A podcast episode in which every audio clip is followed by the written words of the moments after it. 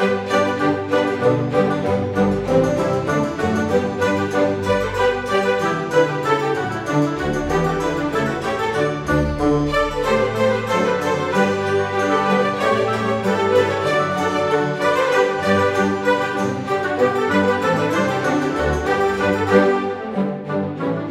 Bienvenidos sean todos ustedes a Romanos 1.16, el podcast con Juan Paulo Martínez Menchaca.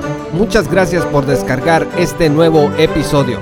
Quiero mandar un saludo al patrocinador Javier Fregoso, el mejor asador de todo Orange County. Te mando un saludo Javier allá donde estás. Gracias también a los patrocinadores que participaron, pues opinando sobre el nombre de este nuevo podcast subí a redes sociales eh, un par de sugerencias de cómo podía llamarse este podcast. Gracias al hermano Julio Macosay, a Alberto Acevedo, a Israel Hernández Girón y a todos los patrocinadores que participaron con su opinión. Bienvenidos a esta nueva etapa de nuestro podcast Romanos 1.16, el podcast con Juan Paulo Martínez Menchaca. ¿Qué significa que las sagradas escrituras sean inspiradas por Dios? Hace poco leí una respuesta que le ofreció un progresista colombiano a un pastor mexicano que preguntó qué es lo que creían acerca de la inspiración, pues ahí en su nicho emergente. Y en este artículo le respondieron que efectivamente las escrituras son inspiradas, y les voy a citar textualmente. Dice, todas ellas, no solo las del canon evangélico, sino las del católico, las de las crónicas deuterocanónicas o protocanónicas, las de la sabiduría popular, las de la ciencia, las de las humanidades, las fábulas que les contamos a nuestros niños para enseñarles principios éticos. Las crónicas de nuestra historia latinoamericana también son inspiradas. La poesía, las obras teatrales en sus guiones, las letras de las canciones, las líneas de las instrucciones de seguridad de los barcos o los aviones. ¿Oyeron bien amigos? Dice, las de los libros de educación primaria, media y alta, todas las escrituras que sean útiles para enseñar, para reprender, para corregir, para instruir en justicia, con el fin que el hombre sea perfecto, equipado para toda buena obra. Fin de la cita.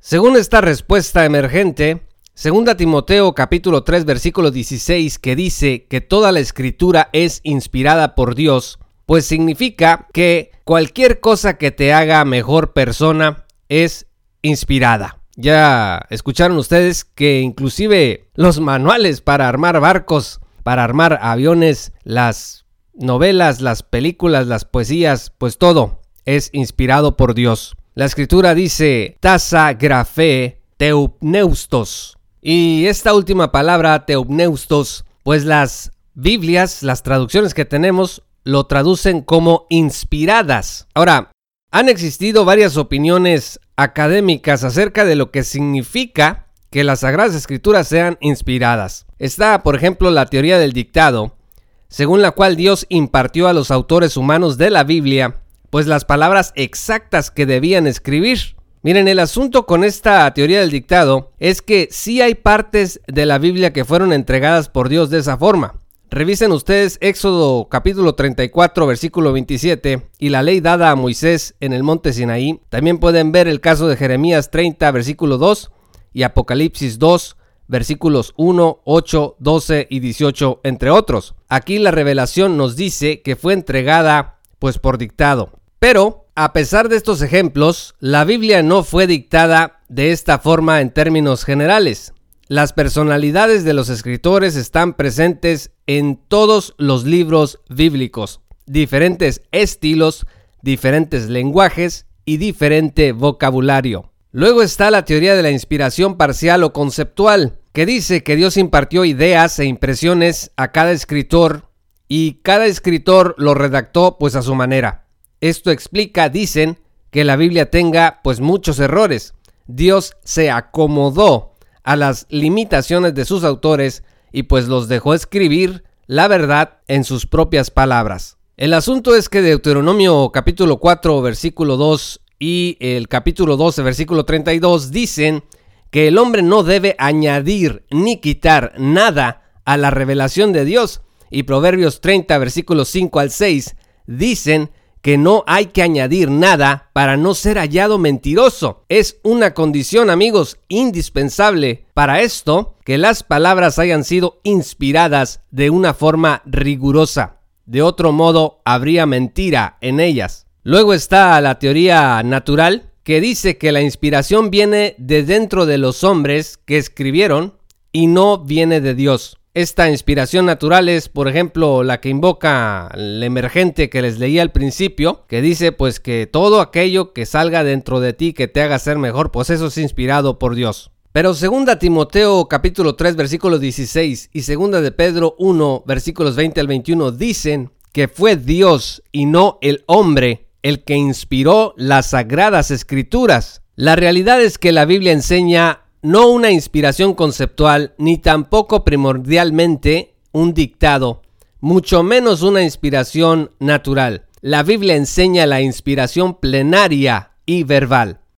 ¿Qué significa plenaria y verbal? Que Dios directamente actuó sobre las personas para generar una revelación perfectamente escrita. El Espíritu Santo se sirve de la personalidad, el lenguaje, el estilo y el contexto histórico de cada escritor para producir un escrito con autoridad divina. Entonces la palabra traducida por inspiradas en el texto de 2 Timoteo 3:16, teupneustos, literalmente significa el soplar de Dios, el exhalar de Dios, el respirar de Dios. Dios redactó las escrituras influyendo en los pensamientos de los autores humanos cada palabra de la Biblia fue inspirada de esta forma. Gramaticalmente, teumneustos es un sustantivo determinado sin artículo y cuando se habla de pasa de toda la escritura, pasa grafé, es un adjetivo predicativo. Toda es toda y no solo una parte como por ejemplo el Antiguo Testamento o el Pentateuco o porciones de aquí o de allá. No falta quien quiere salir a corregir y decir que 2 Timoteo 3:16 se refiere nada más al Antiguo Testamento. El asunto es que 1 Timoteo capítulo 5 versículo 18 cita Deuteronomio 25:4 y Lucas 10:7 del Nuevo Testamento, esta última cita. Entonces, el término escrituras, el grafé para Pablo, no era solamente parte del Antiguo Testamento. Evidentemente que esto no es así. Pero finalmente, Amigos, ¿en qué sentido eran las Sagradas Escrituras inspiradas para Jesús?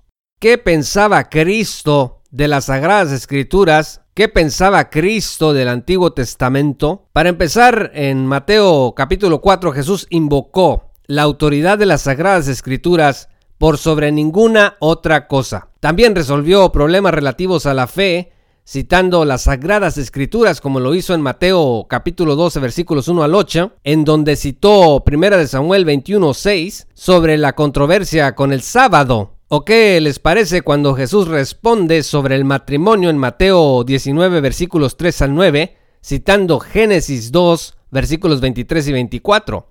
Y cuando purificó el templo, amigos, Jesús se basó en Isaías 56 7 y Jeremías capítulo 7 versículo 11, según se lee el evento en Mateo 21, versículos 12 al 13. Espero, amigos, que estén deteniendo el podcast o que lo hagan posteriormente para que revisen cada una de las citas que estamos invocando aquí. ¿Cómo se identificó, por otro lado, Jesús? Pues se identificó según las Sagradas Escrituras. En Juan capítulo 5, versículos 39 al 47, dijo que las Escrituras dan testimonio de mí. Y en Lucas capítulo 16, versículos 27 al 31, Jesús dice, que el testimonio de las sagradas escrituras, particularmente del Antiguo Testamento, es superior incluso al de los milagros. Dice el versículo 31 de esta porción, mas Abraham le dijo, si no oyen a Moisés y a los profetas, tampoco se persuadirán, aunque alguno se levantare de los muertos. Y esta situación se aplica el día de hoy a muchos creyentes que no quieren oír a Moisés, que no quieren oír a los profetas ni tampoco quieren oír a los apóstoles. Hacen relecturas en donde terminan practicando y creyendo cosas contrarias a la revelación bíblica. Entonces, si no oyen a la autoridad que Dios puso pues tampoco se van a persuadir aunque alguno se levante de los muertos. Además, Jesús se sometió a las sagradas escrituras. Vean ustedes Mateo capítulo 5 versículo 17, donde dijo que Él vino a cumplir las escrituras y que no cumplir las escrituras trae consecuencias eternas, amigos, según los versículos 18 y 19. De manera que cualquiera que quebrante uno de estos mandamientos muy pequeños y así enseña a los hombres, muy pequeño será llamado en el reino de los cielos, mas cualquiera que los haga y los enseñe, éste será llamado grande en el reino de los cielos. Las sagradas escrituras eran un asunto muy serio para nuestro Señor Jesucristo, mis amados escuchas. Ahora nos podemos dar una idea de lo que significaba la inspiración de las sagradas escrituras para Jesús. En el capítulo 5 del Evangelio según San Juan, el versículo 45 dice, No penséis que yo voy a acusaros delante del Padre. Hay quien os acusa, Moisés, en quien tenéis vuestra esperanza, porque si creyeseis a Moisés, me creeríais a mí, porque de mí escribió él. Pero si no creéis a sus escritos, ¿cómo creeréis a mis palabras? Y conste amigos que hay escritores como Máximo García y otros por ahí, del que hemos hablado en otro momento, que dicen que no existen pruebas de que ni siquiera haya existido Moisés. Imagínense ustedes que Moisés ni siquiera haya existido, que haya sido un personaje inventado, mientras que Cristo está diciendo que si no le creen a sus escritos, pues menos van a creer a las palabras del Señor. En Marcos capítulo 12, versículo 36, Jesús dice que el rey David habló inspirado por el Espíritu Santo. Y finalmente, en Mateo 15, versículos 3 al 9, Jesús contrastó las sagradas escrituras inspiradas con las falsas doctrinas de los hombres. Amigos, las sagradas escrituras, el Antiguo y el Nuevo Testamento, son escrituras inspiradas por Dios plenaria y verbalmente. Nosotros debemos de comprender este principio para poder construir una vida de fe que tenga verdadero sentido porque de otro modo vamos a inventar nuestro propio cristianismo.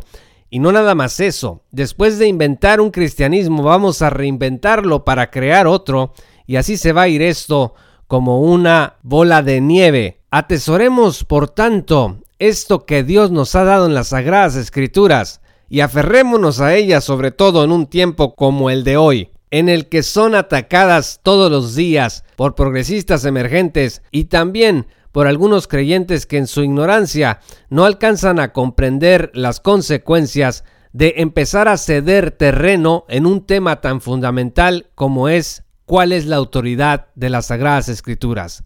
Las Sagradas Escrituras son inspiradas por Dios. Muchas gracias a los amigos y patrocinadores. Les agradezco mucho que se hayan conectado con nosotros de nuevo. Si tú aún no eres patrocinador, te invito a que te unas en www.patreon.com diagonal J. Paulo Martínez. No dejes por favor de visitar nuestro sitio web oficial en www.jpaulomartinez.com. Desde allí también podrás acceder a todos nuestros recursos, escritos, videos y podcasts, entre otros materiales. Y ahí mismo también hay una ceja que dice conviértete en patrocinador en donde hay instrucciones para que puedas formar parte de esta gran comunidad. Muchas gracias. Esto fue Romanos 1.16, el podcast de Juan Pablo Martínez Menchaca. Que no te den a tole con el dedo.